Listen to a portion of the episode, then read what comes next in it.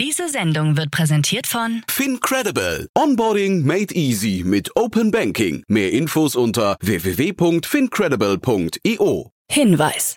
Startup Insider übernimmt keinerlei Haftung für die Richtigkeit börsenrelevanter und unternehmensbezogener Daten.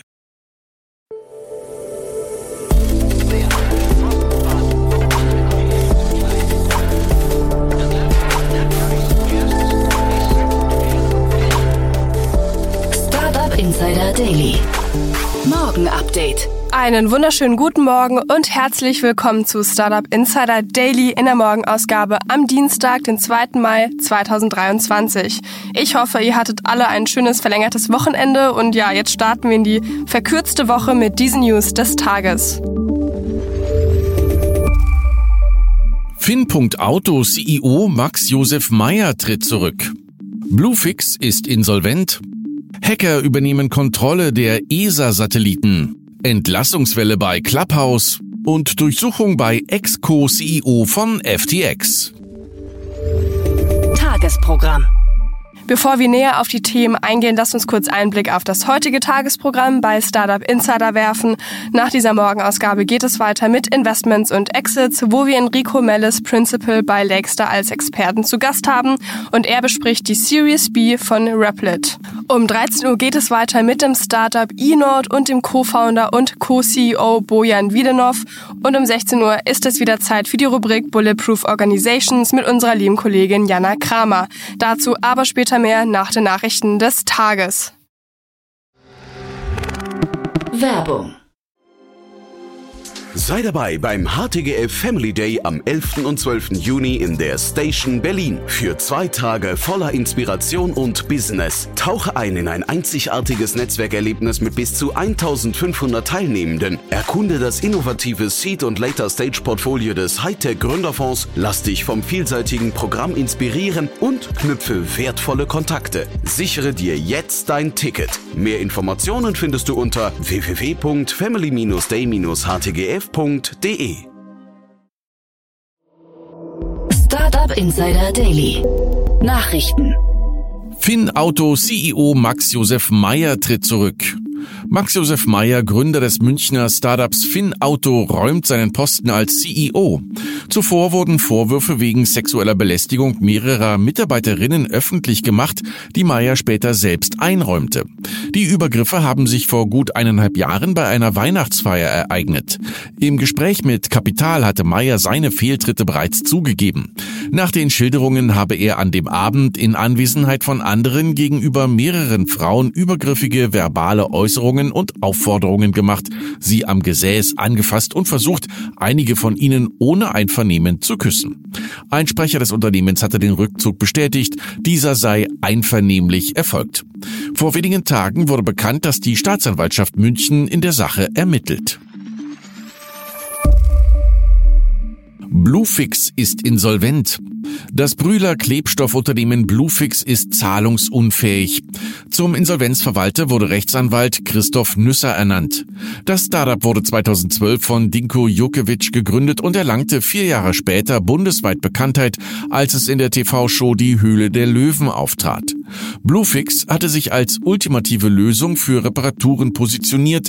Ähnlich wie bei der Herstellung von Zahnkronen oder Füllungen entwickelte das Startup einen Klebstoff und die dazugehörigen Stifte mit LED-Licht, die den Kleber direkt aushärten. Carsten Maschmeyer investierte 300.000 Euro in Bluefix und sicherte sich so einen Anteil von 20 Prozent am Unternehmen.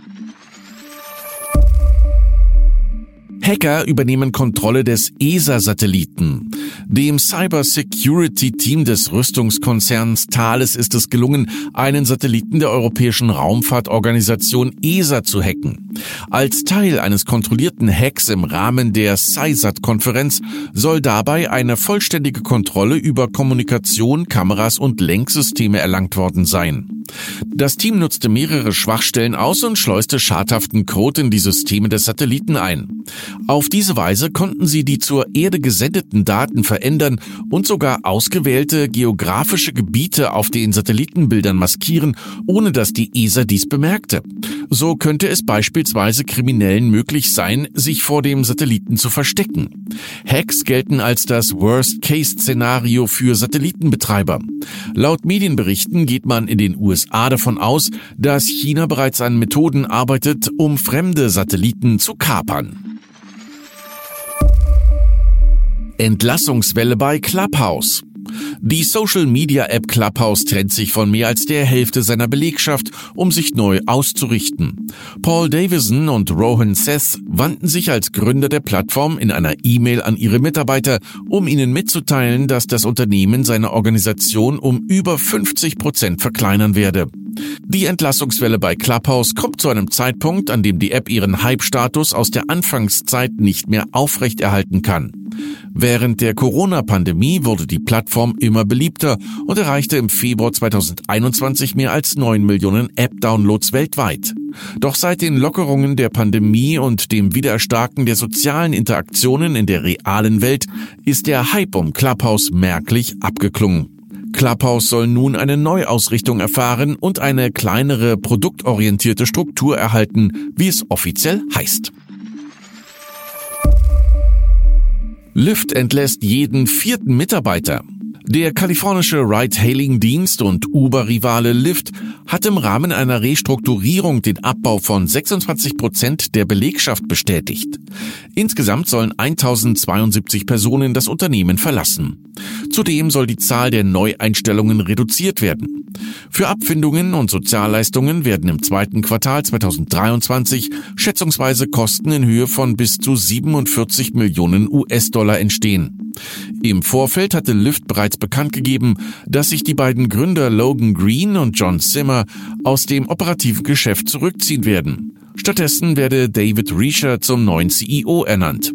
Lyft kündigte an, die weiteren Einzelheiten bei der Veröffentlichung der Ergebnisse für das erste Quartal 2023 am 4. Mai 2023 bekannt zu geben. Tencent startet Deepfake Service. Über das Angebot von Tencent Cloud steht Kunden jetzt auch ein Deepfake as a Service zur Verfügung. Die neuen digitalen Charaktere sind als Halb- oder Ganzkörper verfügbar und den Service gibt es sowohl auf Chinesisch als auch auf Englisch. Um einen Charakter für Livestreams zu erstellen, reichen Berichten nach drei Minuten Videomaterial und 100 gesprochene Sätze aus. Nach 24 Stunden soll der Bot dann einsatzbereit sein. Er lässt sich im Anschluss noch individualisieren. Chen Lai, General Manager von Tencent Cloud Intelligent Digital Human Products, bezeichnete die Mission Tencents als den Aufbau einer automatisierten AI Digital Intelligent Human Factory. Pinterest wächst leicht. Die Social-Media- und Marketing-Plattform Pinterest hat Quartalszahlen vorgelegt. Demnach konnte ein kleines Umsatzplus von 5% auf 603 Millionen US-Dollar verzeichnet werden. In Europa wuchs der Umsatz nur um 3%. Am Ende steht für das Quartal ein Minus von rund 243 Millionen Euro in den Büchern. Die Zahl der monatlich aktiven Nutzer lag im Berichtszeitraum bei 463 Millionen, was ein Plus von 7% bedeutet. Dazu Bill Reddy, CEO von Pinterest. Im ersten Quartal konnten wir unser Geschäft weltweit durch eine verbesserte Relevanz der Inhalte, eine bessere Einkaufsmöglichkeit und gute Ergebnisse für unsere Werbekunden ausbauen. Heute unternehmen wir bedeutende Schritte zur Ausweitung unseres Anzeigengeschäfts, indem wir die Anzeigennachfrage von Drittanbietern auf Pinterest erschließen und mit Amazon als erstem Partner beginnen. Weniger Umsatz bei Snap. Neuen Geschäftszahlen zufolge ist der Umsatz von Snap im ersten Quartal um 7% auf 988,6 Millionen US-Dollar zurückgegangen. Snap hatte den Rückgang bereits vor drei Monaten in Aussicht gestellt. Als Quartalsverlust wurden 328,7 Millionen US-Dollar angegeben. Vor einem Jahr waren es noch 359,6 Millionen US-Dollar. Die Zahl der täglich aktiven Snapchat-Nutzer stieg von 375 auf 383 Millionen. Die Snap-Aktie sank nach Bekanntgabe der Zahlen um zeitweise 20 Prozent und ging mit einem Minus von 18,29 Prozent aus dem nachbörslichen Handel. In einer Telefonkonferenz erklärte Snap-Mitgründer und Chef Evan Spiegel, dass er überzeugt sei, dass das Werbegeschäft wieder anspringen werde. Daher seien auch die Investitionen in Augmented Reality Projekte wie beispielsweise die digitale Anprobe strategisch richtig. Durchsuchungen bei Ex-Co-CEO von FTX. Berichten nach hat das FBI das Privathaus von Ryan Salami durchsucht, dem ehemaligen Co-CEO der implodierten Krypto-Plattform FTX. Ihm wird vorgeworfen, eine wichtige Rolle bei verdächtigen Zahlungen und Darlehen von Alameda Research gespielt zu haben. Dabei soll er selbst eine Zahlung in Höhe von 87 Millionen US-Dollar erhalten haben. Salami war bis zum November letzten Jahres der Co-CEO der FTX-Tochter auf den Bahamas. Er war zuvor als erster FTX-Whistleblower aufgefallen, der die Finanzaufsichtsbehörde der Bahamas über Unregelmäßigkeiten informierte. Laut Daten von Open Secrets, einem Dienst zur Verfolgung bei Regierungsspenden, war Salami einer der größten Spender bei den US-Zwischenwahlen im Jahr 2022.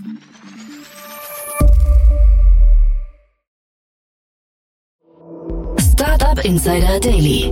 Kurznachrichten. Das Potsdamer Navigationsunternehmen Komoot hat seine Zahlen für das Jahr 2021 veröffentlicht. Demnach wächst das Unternehmen auch über zehn Jahre nach der Gründung weiter. Im Jahr 2021 hatte Komoot einen Umsatz in Höhe von 27,7 Millionen Euro erwirtschaftet. Das Umsatzwachstum in den europäischen Märkten außer Dach lag im Jahr 2021 bei plus 104 Prozent gegenüber dem Vorjahr. Im Dachraum lag es bei plus 19 Prozent gegenüber dem Vorjahr, heißt es im Jahresabschluss. Pinpoint, eine Ausgründung der TU Chemnitz, hat einen siebenstelligen Betrag erhalten. Das Startup entwickelt hochgenaue Ortungssysteme für Personen in Innenräumen auf Basis von Ultrabreitbandtechnologie. Das Wiener Legal Tech Startup Notary hat sich bei einer neuen Finanzierungsrunde eine nicht näher benannte Millionensumme gesichert. Das Startup will seine Anwendungsbereiche jetzt auf Online-Ausweisfunktionen ausweiten. N26 hat angekündigt, 71 Mitarbeiter zu entlassen. Das entspricht etwa 4% der Gesamtbelegschaft. Das Unternehmen begründet diesen Schritt damit, dass es sich auf seine strategischen Prioritäten konzentrieren und seine Personalstruktur entsprechend anpassen muss. Ein brasilianisches Gericht hat die Sperrung des Messenger-Dienstes Telegram wieder aufgehoben. Dem Dienst wurde auferlegt, Daten von extremistischen Neonazi-Gruppen, die Gewalttaten an Schulen angezettelt haben sollen, an das Gericht zu übergeben. Dieser Auflage ist das Unternehmen nicht nachgekommen und muss weiterhin eine Strafe von 180.000 Euro pro Tag zahlen, sofern es die geforderten Daten nicht liefert. Und das waren die Startup Insider Daily Nachrichten für Dienstag, den 2. Mai 2023. Startup Insider Daily Nachrichten. Die tägliche Auswahl an Neuigkeiten aus der Technologie- und Startup-Szene. Ja, das waren schon die Nachrichten des Tages und jetzt zu unserem Tagesprogramm für heute.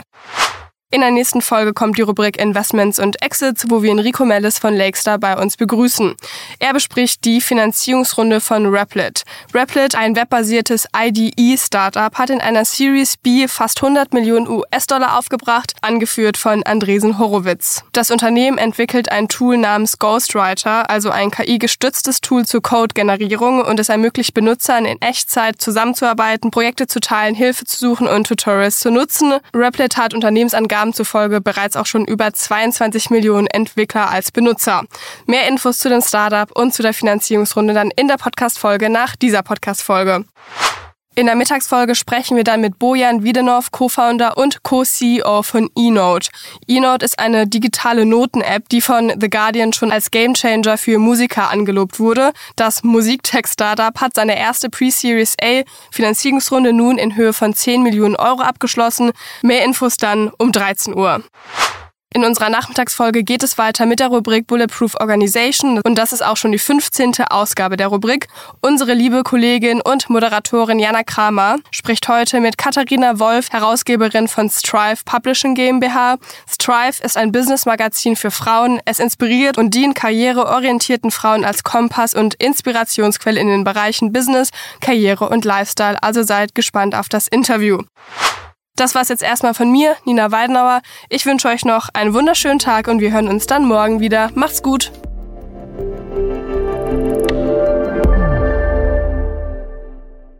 Diese Sendung wurde präsentiert von Fincredible. Onboarding made easy mit Open Banking. Mehr Infos unter www.fincredible.io.